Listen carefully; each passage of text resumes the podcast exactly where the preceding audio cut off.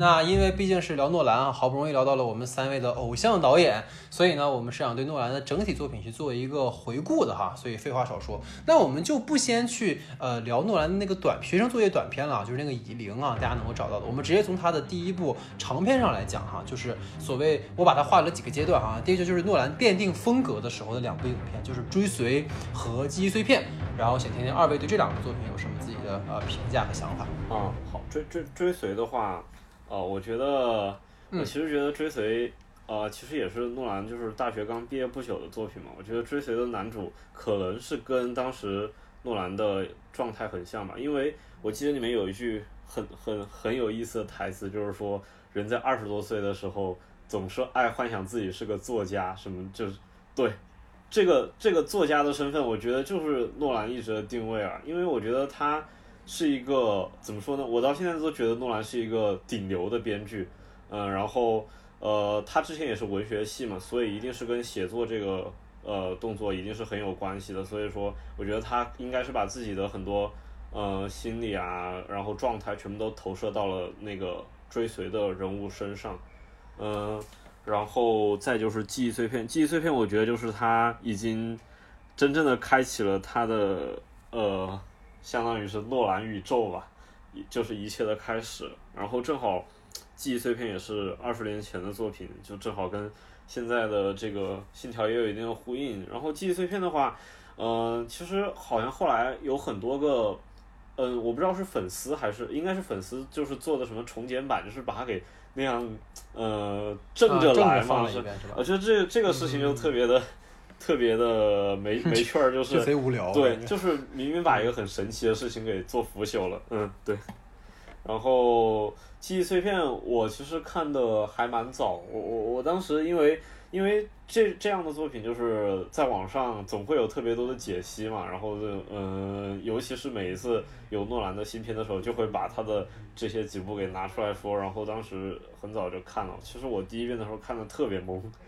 大概我应该是应该是比嗯第一遍看《信条》的时候更更更懵，然后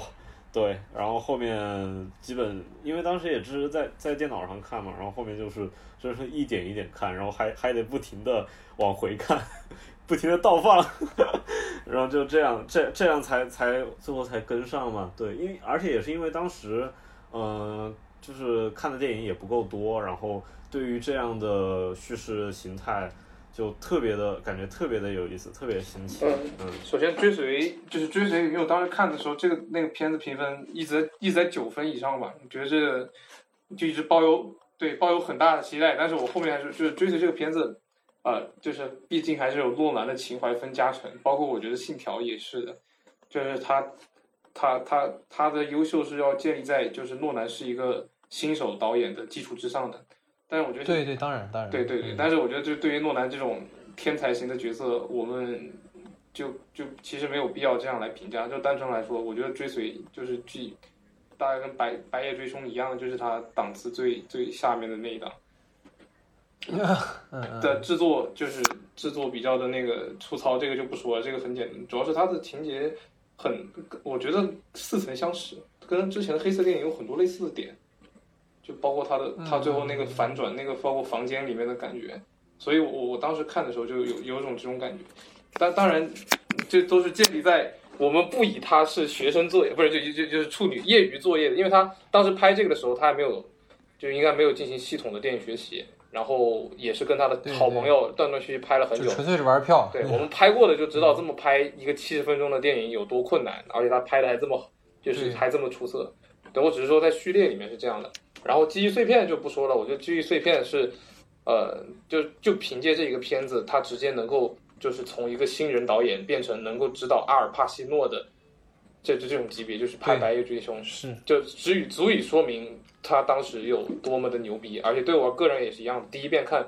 记忆碎片，我就我操，这片子还能这么拍。所以我这次看《信条》也有类对，也能也有类似的感受，就是我操，就是还能这么玩。但是记忆碎片本身，因为它格局小，然后那个控制的变量少，所以很完整。我是觉得记忆碎片在我心中的段就是顺位还蛮高的，而且，呃，我认为在悬疑片里面好像也没有哪个片子能做到类似的这样。好像也没有，就哪怕诺兰已经开了这样一个先头之后，也没有哪个片子能够以他这种逆向剪辑、交这种混乱的交交叠式的剪辑方法而做出名堂来了。所以就足以证明，这是诺兰最特别的一个吧。我觉得也是他的这么多片子里面，我觉得这个是正儿八经的，只有他能拍出来的东西。其他的《黑暗骑士》三部曲其实别人也能拍，只是拍的没有那么好。但是这个片子，我觉得只有他能拍。而且而且另外一方面，我是觉得就是诺兰如果跟他弟弟在一块儿的话，能够在剧本完成很就是完成一个完成超神。这个片子就是没有他弟弟，也没有，对，也没有弟弟弟弟去玩西部世界去了。对啊，弟弟干其他事去了。自从没有了弟弟，他就就只能要么就拍历史故事，拍敦刻尔克大撤退，要么就开始拍一个没头没尾的故事。对，所以其实你看，像追随跟记忆碎片哈，我觉得刚才 说的都很好了哈，就是他这种交错的时间线，包括为什么说是奠定风格，就是这两个片子里其实出现了诺兰未来很多电影中经常出现的元素，就是最关键就是一个不可靠的。一个陷入到深深自我身份认知困境的一个主人公，就是我觉得尤其有意思的是《记忆碎片》，它的就是所谓的飞线的逻辑，并不是说像大烟枪或者是低俗小说，是导演想要给你玩一个结构。《记忆碎片》它真的就是说我这个人就是十分钟的记忆，我十分钟我就是会片段片段式的，所以它给你呈现的并不是一种我要给你玩一个结构，我在让你体验的就是这个人他真的感受。而这个感受恰恰是以一个飞线的方式呈现出来的，我觉得这个是诺兰他对他的试点，他的这种不可靠的试点给你呈现出来这种所谓的交错。所以刚才为什么二位都讲说这是只有诺兰能拍出来的东西，因为他对于这一切的那种感知力，就是是造成他会有这样的，包括他对于文学、对于很多音乐他的喜爱，其实都来自于这样的一个东西。这个是他很特别的，包括我们所谓所谓他对于这种宿命的主题的迷恋，其实这两部片子都有。所以这个可能是他的在奠定风格的时期比较重要的两部作品。那接下来就是这个 Wonder 比较 比较嫌弃的啊，但是这也是诺兰第一次和华纳合作嘛，就是和大制片厂第一次合作，因为看了记忆碎片很喜欢，所以华纳找到他，然后翻拍了那部失眠症哈。不知道二位对这个片子有什么看法？看了诺兰所有作品之后，最后再看的这个，然后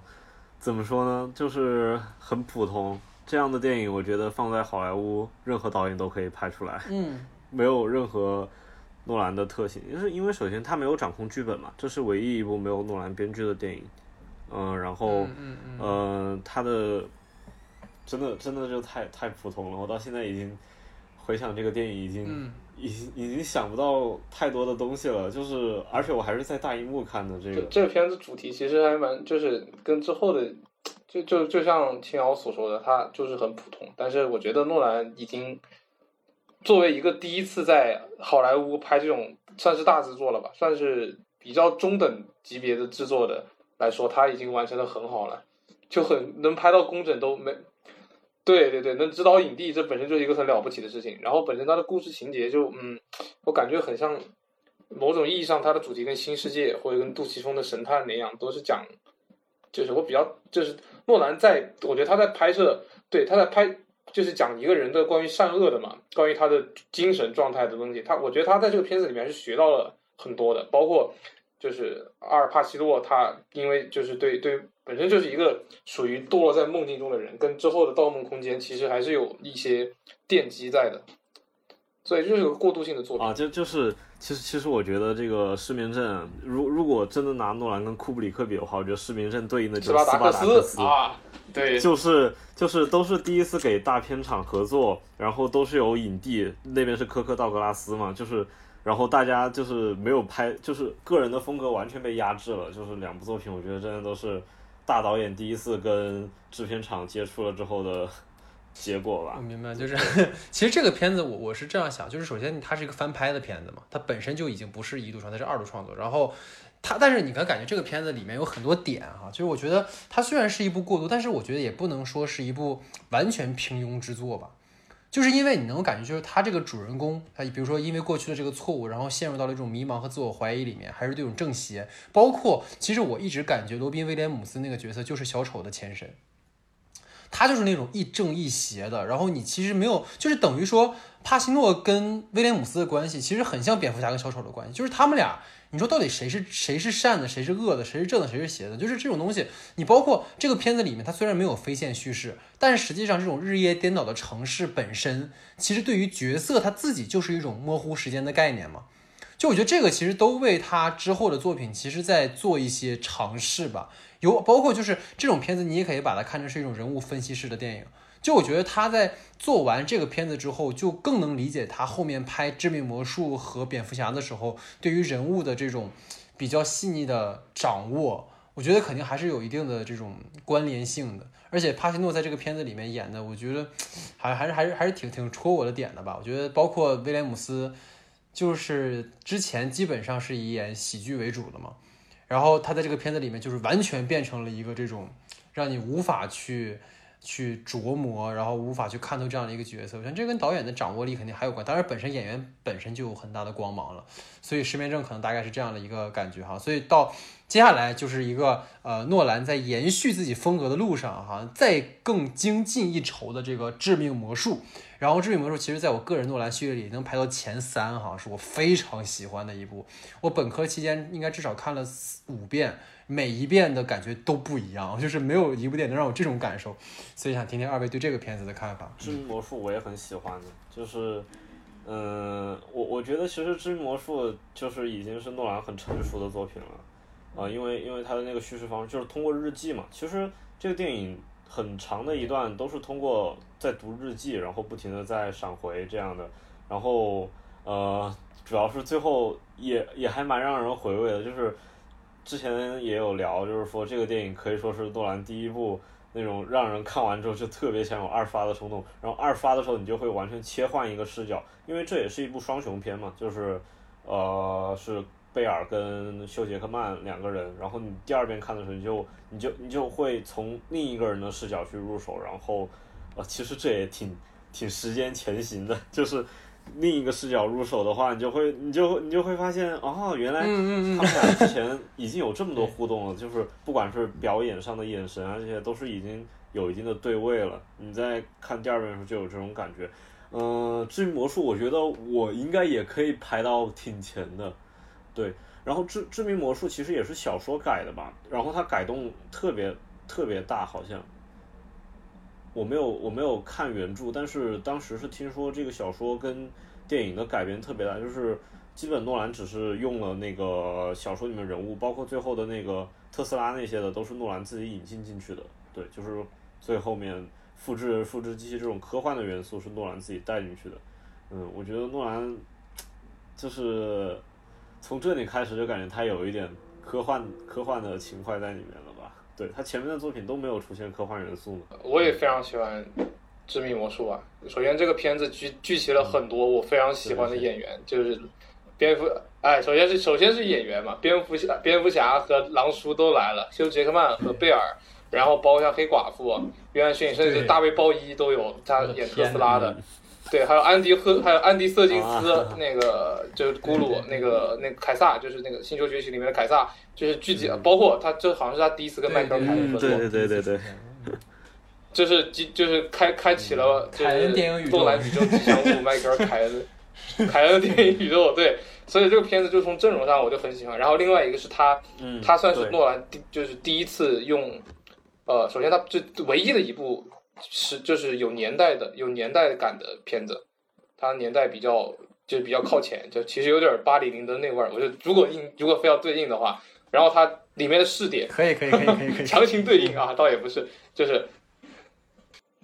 就是它的那个试，它而且它的试点就是分为双重试点嘛，两者试点，这算是诺兰的片子里面比较非常典型的一两两个试点，然后进行反转的故事，然后本身最后特斯拉。的那个、那个、那个 那种科幻的设定跟魔术在一块儿也挺有，我觉得也挺很适合诺兰本人的口味。我觉得这算是他奠定他之后创作的基调的。就除开《黑暗骑士》三部曲之外，后来几部科幻多多少少都在那边找点影子。对，包括在《致命魔术》里面，他提出来的那个就是那个就是那个概念，就是从。呃，那几个魔术手段嘛，就是三三步还是四步来？对对，这也是我我我会给你补上的一会儿。嗯，对，好好，那那就不说这个，你就说就是那个那个电影那个魔术技巧，也是也是它实际上应用在了它之后的代表作里面去，所以我觉得这片子对在我心中也是非常靠前的。其实你知道，我其实很，其实我现在感觉不太想跟你俩聊这个话题，你知道吧？就是 因为大家都喜欢诺兰，你知道吗？所以其实 大家点其实应该都很像，就感觉得得找一些新的点去讨论。我觉得就是挺挺好的啊，就是明显是这个片子里面，刚才二位讲到的，对我就不不重复了哈。无论是说错位的主人公，还是说他的日记，包括结尾哈，那个结尾。哇，真的是，我就是当时结尾看到那个帽子的那个横移，然后想到一开场的时候，就是感觉所有的都连上了，你知道吗？那种感觉，对对 对对对，天能，对对对，那种感觉。对，然后刚才就是延续班在这讲的哈，就是这个片子里面他提到了一个，就是一开始 Michael King 不就讲到了吗？一个魔术要有三个阶段，是验证、转移和蒙蔽。然后这三个阶段，其实我觉得导演到后来他所有的科幻系列都在用这件事情，就是首先。就比如说，我们就拿《信条》来举例子哈。首先，验证就是在《信条》里面，导演一开始就告诉你什么是逆商，然后告诉你这个逆转时空的方法和规则是什么。然后第二步是转移，转移是什么？就是通过真实进行的逆转时空，让你陷入到，哎，我明明知道是怎么回事，但我为什么看不懂呢？就你开始惊讶了。然后到到后面，他又他又再让你看到，就是说啊，那个机器其实是可以，你从这边进，从这边出，你就可以倒着来，又给你展示了这样一层，你可觉得啊啊，原来魔术这么精彩，原来这个电影这么精彩。然后到第三部的时候，有一个蒙蔽，这个其实是也是昨天我们后来又又聊，我才明白，就是影片结尾的时候，其实帕丁森应该是有被省略的穿越的过程的。这就是蒙蔽的过程，就是我们本来以为我们已经明白了，只要你穿越过去，你走过那个门，你就能够逆逆逆着走。但是导演通过他的剪辑，通过蒙蔽的手法，让你进入到迷宫当中。这个地方给大家稍微补充一点，就是最后大战的时候，帕丁森在看到男主来之前被埋在门口的那个炸弹，所以他当时为了救那个线性时空的男主，所以他逆转回了瞬时的时间线，然后把男主救了。救了之后，他等于最后，因为他必须还要再回到一开始去把下面那个门打开，所以他再一次又穿回了自己的那个逆向的时间线里，然后完成了自己的任务，然后把那个门打开，然后牺牲在那儿了。但是这两次穿门的动作，其实电影里没有拍，这就是《致命魔术》里那个第三步蒙蔽，就是你自以为你全都明白了，但是最后我通过蒙太奇让你。没有看到这个他穿越的动作，所以你最后会被这个哎，到底出现了几个帕丁森？到底是什么情况？为什么最后他又死了又活了？什么最后还感觉还挺难过、挺悲壮的？这就是他的魔术手法。所以我觉得就是你看致命魔术，对吧？帕丁森又死了，致命魔术。所以这就是。可能他一直在延续的东西，然后直到信条都在去使用的，所以这就是可能致命魔术。包括你看，大家听到，对于我们三个人而言，都是诺兰非常精妙精巧的作品。包括后来其实看到《盗墓空间》，其实他已经开始在完全的给你解释了，但是致命魔术真的没有给你解释，他真的需要你非常投入沉浸的去看，到底哪个。日记里的内容是假的，到底他们两个人谁是有克隆，谁又是有兄弟？到底兄弟的地方从哪儿开始的？每一次陪那个贝尔他老婆到底是谁？这都是有意思的细节，所以大家可以有空把《致命魔术》再去重看一遍，你会发现非常非常多耐人寻味的点。所以这个是《致命魔术》哈，然后。哎呀，终于到了啊！就是每年只要有电影节的时候呢，就是会被疯抢，然后会就是什么五六百一张票这种荒唐的票价，就是因为我们的这个蝙蝠侠三部曲哈。然后这个其实也开启了诺兰的一个所谓大片时代哈。他其实之前呃虽然说也有大明星，但是其实整个影片的规模还不是很大，可能最大规模也不过就是说《致命魔术》里面的那种舞台演出。但是也是一个室内空间哈，所以但是到了这个蝙蝠侠三部曲之后，明显它的无论是它的格局、它的世界观、它的呃商业的规模都在变大，所以想听二位来聊一聊这个蝙蝠侠三部曲。那个蝙蝠侠三部曲的话，呃，应该是我最早接触诺兰了，因为因为我其实是一二年的时候，呃，当时是黑暗骑士崛起要上了，我当我当时是看到了黑暗骑士崛起的。第一款预告，大家都知道诺兰的预告片永远是第一款是最棒的，就是没有没有什么信息量，然后呃就是看了之后也也不知道是啥，但就觉得哇好牛逼的样子。就是当时《黑暗骑士崛起》的第一款预告，我记得就是镜头不断的上升，然后那个城市一点一点坍塌，然后最后变成了一个蝙蝠的形状。我当时觉得哇这个预告怎么还是这样的，然后就很期待。然后我就我我当时知道这是第三部嘛，就去把前两部看了。哦不，我准确说，我把前面还有那个蒂姆·波顿那些的都看了，因为当时国内的那个翻译其实很不准确，当时是把蝙蝠侠就是黑暗骑士啊这些什么翻译成了四五六哦五六七吧，应该是这样的。就是当当时还没有，后来又翻译什么前传啊，然后现在就彻底把这些抛开了，就叫就叫蝙蝠侠冒号黑暗骑士这样的，这样的翻译才是最准确的嘛。然后之前，嗯、当时看了之后，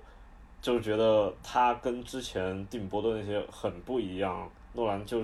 完全是走到了一个现实现实一点的现实主义的一点的这个道路上。然后，嗯、这三部来说的话，我个人肯定最喜欢的是黑暗骑士。嗯，其实其实喜欢黑暗骑士，我现我我我感觉现在讲理由都觉得，嗯、就是就就是可能都是大家一般会说那些什么黑暗一点的超级英雄啊，然后希斯莱杰啊什么这些，就就是就是感觉诺兰，嗯、他的这一部，我觉得已经被讨论的没法再讨论了。我我我突然就是想说一下。这三部其实也暴露了诺兰最大的缺点吧，就是他的动作戏拍的很很差。嗯，因为因为之前诺兰从来没有拍过动作，就是没有这种近近身格斗这样的戏。然后你看诺兰拍的这三部蝙蝠侠，你再看看扎克施莱德拍的蝙蝠侠，哇，那扎克施莱德简直比诺兰好太多了。就是我就是就是这个动作设计上面，诺兰是太缺少创意了。我觉得他他就是不太适合拍。动作片啊，然后信条也是这样的，嗯，对，哎，我好奇怪，我怎么突然说了一些缺点？就是，嗯，因为我觉得这电影的 这电影的优点太多了，我我觉得我已经不想再说了。我觉得，我觉得大家对这个电影的爱啊，已经爱到深了，就是已经开始想挑想挑问题了吧？我可我可是这样，嗯，对，他就是他就是最影响我的那那那部电影。我就是看了这这三部之后，然后哇，我也想拍电影了。这种当时还是初中，就是初三的时候，当时还去看了那个零点场嘛。当当呃呃，记得很清楚，就是国内当时特别坏，就是把那个《黑暗骑士崛起》跟《超凡蜘蛛侠》定在了同一天。然后那个零点场就是你得先看《超凡蜘蛛侠》才再能看蝙蝠侠，就。当时那体验啊，然后看完蝙蝠侠之后，我哎，刚刚超凡蜘蛛侠讲的啥呀？都忘了，就是这种感觉。就它其实三部的话，嗯，我觉得我觉得三部的主题也完全不一样了。哎，我就不讲这个优点了，优点我觉得不用讲。这我差不多跟跟青瑶一样的想法。我觉得去讨论黑暗骑士三部曲，就是去讨论洛兰蝙蝠侠三部曲本身都已经就没有什么意义了。这个。对，所以我还就想说他他他，嗯，就就像刚刚按那个青瑶说的，我觉得在我心中最理想的超级英雄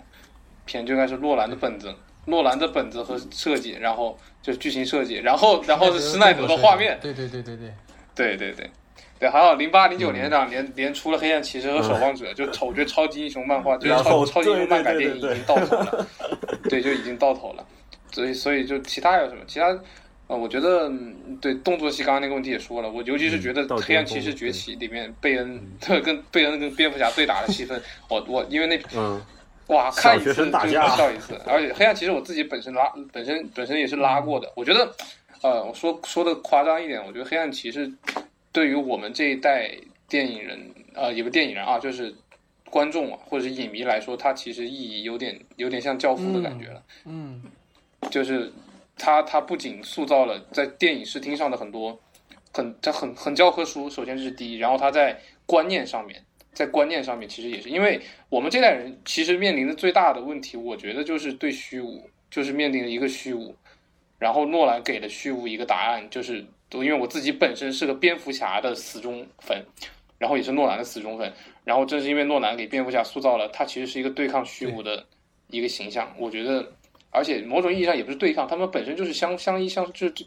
就是相互生存的存在和虚无之间，完全就取决于你选择去成为一个什么样的人。我觉得蝙蝠侠他除了本身在影史上的各种地位之外，他在哲学上面，他在思想上面也带给带给了我很多的影响。所以就我觉得最好的赞誉，嗯嗯嗯，他他他是我们这个时代的教父。哇，可以可以可以，已经一个是已经已经优优秀到无法说优点，只能找缺点；另一个直接就是我们这个时代的教父。你们让我怎么夸？我直接就过渡得了，我就夸个屁呀！对，我觉得其实呃，我可能稍微点一下不太一样的吧，就是因为大家都在聊黑暗骑士、黑暗骑士崛起嘛，但是其实遐影之谜真的是一切的源头，就是。因为我们过去看到的所有起源电影，因为三部曲的第一部都是起源电影，就是包括大家可以去看漫威所有的起源电影，包括 DC 旗下的起源电影。起源电影第一部里面，基本上在建制的那个结束了的时候，二十分钟左右，基本上就要出现那个超级英雄的那个面貌了。但是侠影之谜它厉害的就在于说，我们基本上是到后半段才看到蝙蝠侠的，你整个前半段你看到的其实都是一个。布鲁斯韦恩一个普通人，他如何一点点去克服心魔，然后他要克服整个这个高谈很多很多问题，他不是一个一上来就是感召啪变成英雄，他不是这样的一个形象。就是我觉得他本身在第一部里已经给你设定了，就是我要给你们拍的不是你们惯常意义上看到的超级英雄的故事，我要给你们塑造的是布鲁斯韦恩这个人，是面具之下的那个人。然后他到最后一步，他给你升华到就是面具之下这个人你看到，但这个人并不重要。他消解了他第一部里就是要强调这个个人的那个点，他最后一步告诉你，其实重要的不是蝙蝠侠我是谁，而是这个形象或者这个图腾它本身象征的那个意义，对人的希望到底是什么？就是他在整个三部曲里既实现了去建制，去对过去的超级英雄的一种解构，同时他又建构了一种自己对于超级英雄的一个比较深刻的理解。我觉得这个是非常牛逼的一件事情。然后我我是找到自己的点了吧？应该。是吧？对，所以我觉得这个是他非常优秀的地方，是我无法去割舍去喜欢他这部电影的原因。然后包括说，可能到第三部，尤其是我们现在回看这个电影的时候，就是它跟我们的当下或者跟很多很多的现实是非常有这种连接性的。它不仅仅是关于，就是包括小丑，包括蝙蝠侠，就是黑暗骑士崛起，它不仅仅是关于那个电影世界里面的故事，它也是现实的故事。对吧？毕竟我们这有一个被封的电影博主，所以我们就不要说那么多了。但那个意思你们都懂的，对吧？啊，所以这个是就是关于蝙蝠侠三部曲啊，我觉得非常非常的棒，我非常非常的喜欢。然后再就是接下来，哎，所以刚才青瑶对于青瑶而言，其实让你真正想拍电影的是因为蝙蝠侠三部曲，对吗？是其实是因为黑暗骑士崛起。对于你而言，嗯，算是吧，算是吧。OK，所以说青瑶的这个入坑之作已经定了，然后接下来就进入到我跟 Wander 的入坑之作了。其实，呃，Wander 如果照我们的那个在在当时在学校，其实他算我的师弟。但是当时呢，我我当时其实不认识 Wander 的。然后为什么跟 Wander 就是后来熟起来，就是因为有一次他他当时发了那个星际穿越，然后他的那些那那一段文字就特别像我当年看完《盗梦空间》的那种 那个那个那个感觉，所以我当时就哇，这个这个这个弟弟我可以可以可以，然后我们就就勾搭上去了哈。所以也就是进入到可能包括青青瑶，我觉得也一定是就是影响都很大的，而且同时也是诺兰在经历了蝙蝠侠去大制作之后，他开始将商业跟个人的。表达和追求去集成在一起的两部作品，我把它们放在一起讨论，就是《盗梦空间》和《星际穿越》。想听听二位对这两部电影的看法。嗯，《盗梦空间》跟《星际穿越》也是最近刚重映的嘛，然后也都有重看。嗯，重看之后，我个人的感觉是，《星际穿越》和《盗梦空间》好像都没有那么好了。嗯，就就就是其实其实其实《盗梦空间》和《星际穿越》都是呃可以说是。诺兰自己的高概念的，就是跟科幻相关的高概念的开始吧。因为前面的记忆碎片毕竟还是一种生理上面的概念。然后，呃，致命魔术属于不是他自己的改哦，那个是属于小说小说改的嘛。然后这个就是他原创的科幻的，然后高概念的作品的开始就是《盗梦空间》。嗯，《盗梦空间》也是。就是开启了大家一一零时代，就是大家说哇，这电影烧脑啊什么的，好像就是从《盗梦空间》这一部开始说的。嗯，然后呃，《盗梦空间》给我的感觉，它就是其实就是真的是剧本的上乘，但是它在调度上面真的就是暴露了诺兰的问题。嗯，然后《星际穿越》的话，《星际穿越》我反正每我每次看都很震撼啊。星际穿，就不知道大家有没有发现，从《星际穿越》这一部开始，诺兰在电影院里面他会采用特别大的音响，就就特别吵的音响。就《星际穿越》开始，呃，你还没有看到画面的时候，就能听到那个声音里面有不断的那种很低沉的那种呃低音，然后一直在环绕环绕在你周围，尤其是 M X 厅里面可能会更明显一点。呃，然后敦刻尔克就更就更恐怖，就是会把那个音音效音响开的特别特别的吵，就是不断的在强调电影的音音响。我觉得这一切的源头都是从《星际穿越》开始的，《星际穿越》里面那个汉斯季默的配乐啊，还有电影里所有的音效，它都比正常的电影，比他之前的《盗梦空间》那些电影要吵很多。《信条》这些也很吵嘛。然后《星际穿越》它在当时。也算是我高中很深的一个回忆了，因为那个，呃，毕竟，呃，《盗梦空间》没有去电影院看，然后当时《星星际穿越》应该是电影院看的第二部诺兰，然后看完之后，当时哭得很惨吧，但是后来再看的时候就感觉，嗯，没有那么好哭了。我觉得《星际穿越》就跟那个《盗梦空间》不一样的地方在于，它不适合二刷，它其实很很好懂。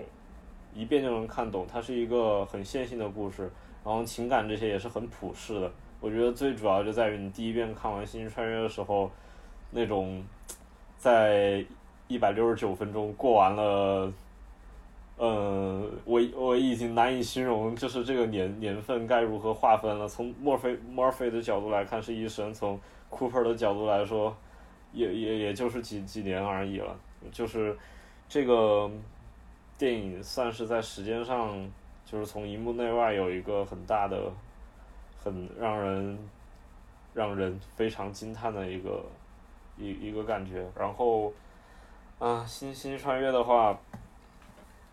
就是不耐看；但是盗梦空间的话还蛮耐看的，信条也很耐看。但是星际穿越，我觉得看一遍真的是最最爽的时候。嗯。这两部的话，大概就是这样了。对我来说，就是刚才给我提到，就是《星际穿越》是我对我影响蛮大的一部作品，因为，呃，我本身就是，其其实，在我的就是在学习电影的生涯中，有两部电影我是看的最多的，一部是《太空漫游》，然后一部是《星际穿越》。就其实我们又要这样对标一下了，又要对标一下了。你这个人，我跟你讲，你就是自己在挑事儿。我跟你说，强行对标，强行对标。但是，但这两部对我影响蛮大的，因为我其实我个人。就是因为我我刚开始看科幻的时候，也是看太空题材的作品，就包括包括像阿西莫夫的《基地》啊，然后刘慈欣的《三体》这种这种比较经典的太空太空太空科幻的作品比较多，所以这两部对我影响还蛮大的。然后《星际穿越》，我我我也我也我都记不清看了很多遍了，但是我记得一四年啊，我还记得很清楚，一四年的十一月份，十一月十五日那天是我生日，然后当时跟我妹妹一块去看的，然后她给我买的票作为生日礼物。那个，然后我当时看了《星际穿越》之后，我这看了 IMAX，然后坐在第二排，第二排的最左边，我就是抬着头看完，张着嘴，就张着嘴抬着头，然后是保持这个姿势，从看完到走出影院，就惊讶的说不出话来，哦，所以就是那个片子，就因为我之前很早也把蝙蝠侠三部曲给看过了，包括致命魔术，但是我觉得是《星际穿越》真正打动了我，让我看到了一个无限可能的世界，我觉得这是。嗯，至少在当那个黑洞还有五维空间出空间出现的时候，我觉得就是诺兰所创造的东西已经超越了现实。虽然《盗梦空间》也有这种感觉，但是我觉得《星际穿越》会更加明显一点，因为它已经不再局限于一个人，他已经上升到了就是存亡之上。虽然最后的落脚点还是比较俗的爱情吧，也不是说俗，就是比较常见的爱，但是我觉得它的整体的格局算是诺兰的作品里面比较，我觉得跟星跟黑暗骑士上。是可以匹敌的，就是这个片子将自然和人文结合的很好，然后然后黑暗骑士是在哲学还有观念上面达到了巅峰。我觉得在我的心里面，黑暗骑士和星际穿越是顺位最高的。然后盗墓空间这个片子我也看了很多遍，就是呃我是而且前说实话是第一遍看的不太明白，然后第从后来就为了去看了很多解读，然后一遍一遍来。我觉得盗墓空间应该算是呃。他的他他的他是诺兰这么多电影里面视听视听做的最好的电影，我觉得比《星际穿越》还要对最精致，因为《星际穿越》里面还有大量不不堪入目的动作戏，虽然《盗梦空间》会好一点，《新川》里面就就就就马克拔蒙在他们在雪地上打来打去，实在是，而且最后就是我不忍心看着你死去，然后。啊，然后就然后放下，明明可以补刀，就就是不补刀，就这种行为就很愚蠢，就是不补刀。对对对。然后在《盗梦空间》里面，那我就觉得就各方面都都会结合的比较好。当然，我我本人是觉得，就是相对于动作片来说，我对于太空冒险更感兴趣一点，所以我心里面星际穿越会更棒一些。然后，然后就看看看哥怎么夸《盗梦空间》了，留给你说。开始了，开始了啊！我就控制不住了，我就那 对，其实就是可能对于我们就学电影的人有一个点，就是如果这个电影让你走上了这条路的话，你会对它有格外的感情分。就是我必须要跟大家就是交个实底，就是我前两天《盗梦空间》重映，我又去看的时候，其实他没有再给我当时的那种感觉了。就是这就是也可能是我看太多次了，我每年必看的电影就是《盗梦空间》，我一定要找个非常有仪式感的地方，然后跪着把它看完。就是因为它对我的意义，就是让我明白了，原来我们去实现自己去造梦的最好的方式是电影的这个方式。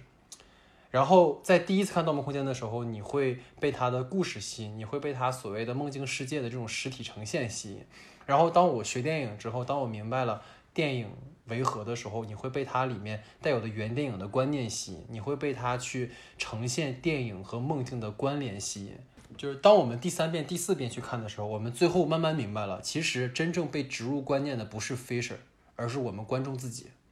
所以就是《盗梦空间》，它每一次给我看到的时候，我都看到了它的另一层，就是你慢慢明白，哦，原来它是如此之深的，让电影跟梦境，让电影跟我们自身去产生关联的这样的一种作品的形态。就是这当然，我们后面看到了很多原电影的概念，你包括套层结构也非常的多。你法国中卫的女人，还有很多很多这样都在都在做，包括特里弗那时候也在做，但是没有一个人像诺兰这样，他能够。真的用如此实体、如此有想象力的方式去呈现，我经常愿意把《盗梦空间》跟《穆赫兰道》去做比较。但是《穆赫兰道》，林奇在《穆赫兰道》里面，他完全是在去玩弄观众，他是在用他的他所谓的梦的世界，在用他的概念、用他的呈现方式去让观众彻底陷入了他的那个局当中。但是《盗梦空间》不是，《盗梦空间》是。我再把你慢慢带入到我的世界里，然后我觉得我一直在夸诺兰那个点，就是诺兰可以，就是我告诉你我的游戏怎么玩，你就是玩不明白，这就是他很厉害的一件事情。所以就是《盗梦空间》于我而言，就是也许到很久很久的以后，就是真的是读了电影之后，你看到了很多大师的作品，包括《星际穿越》。当时在看之前，你知道了他说他自己这个片子对标的就是《太空漫游》和泽米吉斯的那个《超时空接触》。然后后来你再去看超时空接触的时候，你就会发现啊，其实，在展现五维空间这个概念上，其实它可能并没有像超时空接触那么有诗意，因为它其实最后就是用一个非常我们说落地的一个啊亲情的这样的一个核。超时空接触可能更加的去去把这个概念往高了去拔一点，但是实际上在星际穿越里面，我真的永远忘不了我当时就是二零一四年的那个年末，然后我坐在那个朝阳大悦城的。IMAX 听的那个电影院的那个那一排，我看完之后，我五分钟动不了，就是很夸张啊！这件事情，可能大家现在听我像在在在开玩笑一样，就是真的动不了。我当时坐在电影院，我就是整个人就是被镇住了那种感觉。我就是结束了之后，我看我大荧幕黑，已经已经不不不滚字幕了，然后旁边那个阿姨已经在让我赶紧滚蛋了，但是我就坐在那，我就动不了，我不知道是什么让我就是起不来，然后我一抬手，我手上全是汗。就是到底是什么能量让你能够去这样去想？然后那那一晚上，我走我走回学校的时候，我脑子里都是那个不要温柔走进那个凉夜。就是我永远就是我忘不了永远那个太空的那种那种史诗感，那种浪漫。就是后来当然资料馆重映了很多次《太空漫游》，但是太我我可以斗胆讲一句，就是《太空漫游》给你的东西是更高维的、更高层次的，无论是它的哲思还是什么，它有就是库布里克是。站在一个神的角度 在拍一个太空片，但是诺兰是能够把它拍到我们每个人心里的。或许可能像，就是比如说像 Wonder 很喜欢太空类型，或者说我们说影迷大家会去讨论太空漫游，但是可能对我而言吧，可能《星际穿越》会更加切身的打中我的那种感觉。就太空漫游，我会想要去征服他的欲望。我看完之后，我会觉得说他妈的，我一定要弄明白这电影在讲什么，我一定要明确，我要要知道，我要去搞明白。但是《星际穿越》是。他把这些东西都消解掉了，不重要，重要的是你看完之后，你就是坐在那儿，你就是动不了。所以，这就是我觉得这两部电影对我影响真的非常的大哈。对，啊，要说哭了，我天，对，《盗梦空间》和《星际穿越》哈。然后最后在《信条》之前的最后一部就是我们的《敦刻尔克》，然后这部片子也是在国内上映了哈，然后想听听二位对这个片子的看法。敦刻尔克其实是我最喜欢的一部了，因为他之前的作品总是在他自己的舒适圈里面。敦刻尔克其实是跳出了他的舒适圈，但是他同时也保持了自己的以往的嗯对于时间的理解，对于时间的这种很很多角度的一种叙事方式，就带到了那个敦刻尔克里面。我觉得这是很难得的。敦刻尔克应该是第一部有这样角度的战争片吧，就是。然后同时，我感觉诺兰也习得了一些视觉上的风格。敦刻尔克是一个很极简的电影，你在你在你你你其实，当他们当你跟着那个摄影机跟着主角他们进入那个战场的时候，你根本有一点感觉那个不像是战场，他那个战场太干净了，所有的镜头到后面其实都是以以一种很美的方式在呈现。这个跟一九一七很像，就是它。它是呈现的一种神性，那个战场的一种诗意，一种神性，而不是那种现实主义的东西。诺兰之前都是拍现实主义的东西，但是在敦刻尔克这里，他完全上升到了一个新的高度。这、这、这，我真的当时看完敦刻尔克以后，呃，我当时是在还是在香港看的，而且还专门挑诺兰生日那一天去看，就七月三十号去看的。然后，对仪式感，然后看完之后，哇，太震撼了。就而且我之前也没有被剧透嘛，就我也不知道它是那个三条时间线的那个时间长度是完全不同的嘛。然后当时看完之后，我看完也很清晰啊，就是也完全看懂了。第一是看懂了，第二是感觉很震撼，第三我真的是感觉诺兰他的风格有在改变，然后也有把自己的东西跳到一个完全不同的领域里面，就是跳出舒适圈嘛。但是就很遗憾，为什么信条又回去了？所以也可能，也可能是他，真的就跟前面说就玩票吧，就是想回去再探索一下曾经熟悉的那片土地，这样，然后，嗯，敦刻尔克让我看到了诺兰电影的未来，对，但是信条紧接着抹杀了这个未来。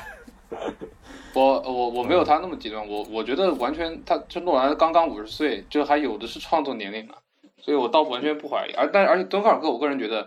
敦刻尔克相比于诺兰之前的作品，它最大的特征就是收敛，它收敛了很多。我觉得这也是为什么他能他能得到影评人的青睐，就是很多影评家，就是诺兰巴不得告诉你，老子就是牛逼，然后他就不喜欢，就是影评人大家都知道嘛，包括很多做电影的人，我就是看不惯你觉得自己很牛逼的样子。然后诺兰一收敛，嗯，大师大师的气息就出来了，我就有这种感觉。然后对我个人而言，我觉得诺兰的所有片子啊，所有片子里面，这是唯一一部。诺兰主动去留白的片电影，就是他去留白，而不是隐瞒很多东西，他在隐瞒。但是在敦刻尔克里面，他留白了，他是真正的把留白技巧给用出来了。所以这是他作品里面算是非常特，就算是蛮特别的一个，也是某种意义上升华了他的艺术艺术创造力的一个人。就是说我不仅可以拍那些很花哨的，我也可以拍一个很有意境的电影。这是对对对，我觉得敦刻尔克他最大的特点就是他的意境上，在意境上，而且另外一方面，他对于二战片本身这个已经被拍。拍拍的拍烂了的片种又有了新的开开拓的价值，开拓的意义，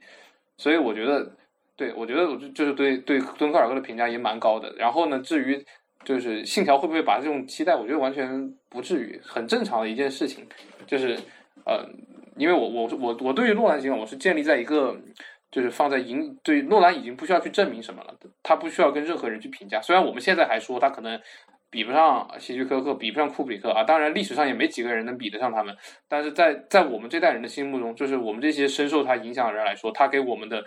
就凭他早年的，也不说早年，他之前的《黑暗骑士》一直《盗梦空间》这些作品，他已经，我觉得他已经完成了他剩下的巅峰。剩下的时间就是看他还能维持多久，而不是我倒不期待他去超越什么。我觉得，我觉得就是对于视听语言，对于蒙太奇来说，他已经摸到头了。他再怎么做，他的剪辑也不会更加的，会比之前的东西更加花哨了。所以，我如果要有期待的话，就如果有一天诺兰去做游戏了，那我会非常的期待；或者是说诺兰去做电视剧了，像雷德利·斯科特那样，那个斯科特的新剧嘛，《已经在变》嘛，就是他如果换一个载体，换一个，就是不要把时空局限于两个小时、两三个小时之内，不要把时空局限于二维的平面之上，那我会还会有更多的期待。否则的话，我认为。就是到到敦刻尔克为止，诺兰已经完成了他在电影艺术上的就是巅峰。我到就是他接着再拍也也不可能，也就是下一个信条，然后信条的新版本也我也不太指望能有什么新东西了。其实我觉得真的就是你看，为什么乔纳森诺兰后来去拍《西部世界》了？西部世界》那个，其实早在上世纪七十年代，其实拍过一个电影嘛。然后大家如果看那个电影就知道，那个电影其实对70非常之年有一个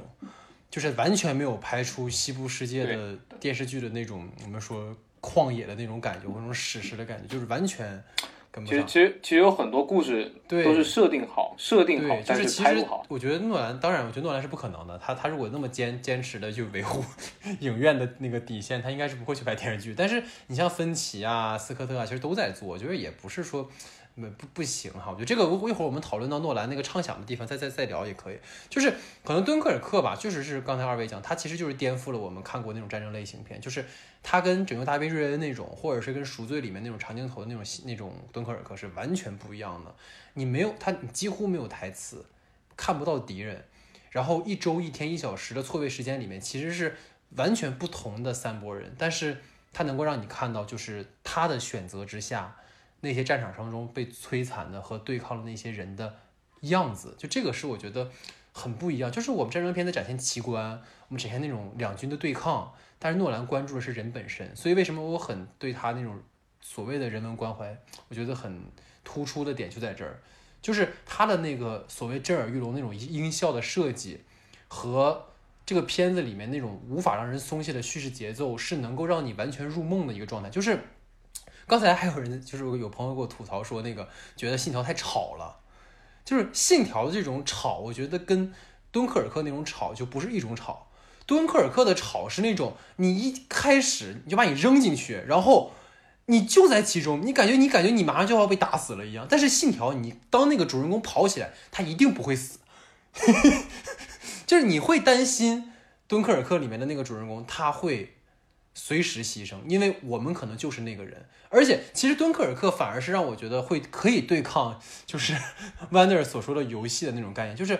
敦刻尔克其实给你呈现了一种，就是它是以影像化的表达的方式，就是诺兰点都太精妙了。它每一个让你听到的、让你看到的那些点，就是游戏里你可能会忽略，因为你自己选择视角的时候，你可能没有办法去那么精妙的选择到。但是敦刻尔克就是可以让你，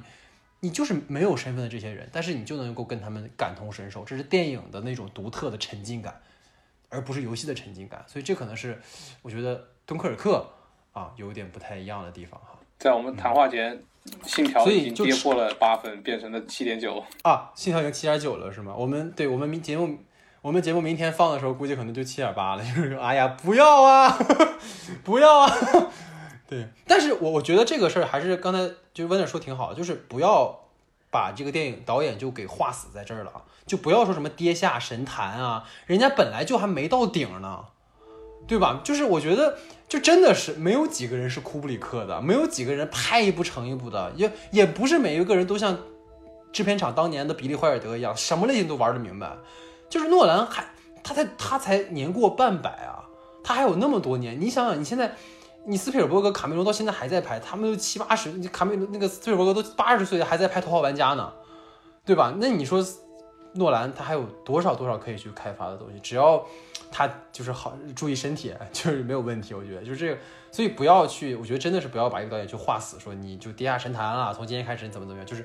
永远有可能性，它的可能性在未来嘛。我觉得这个是挺好一件事儿啊。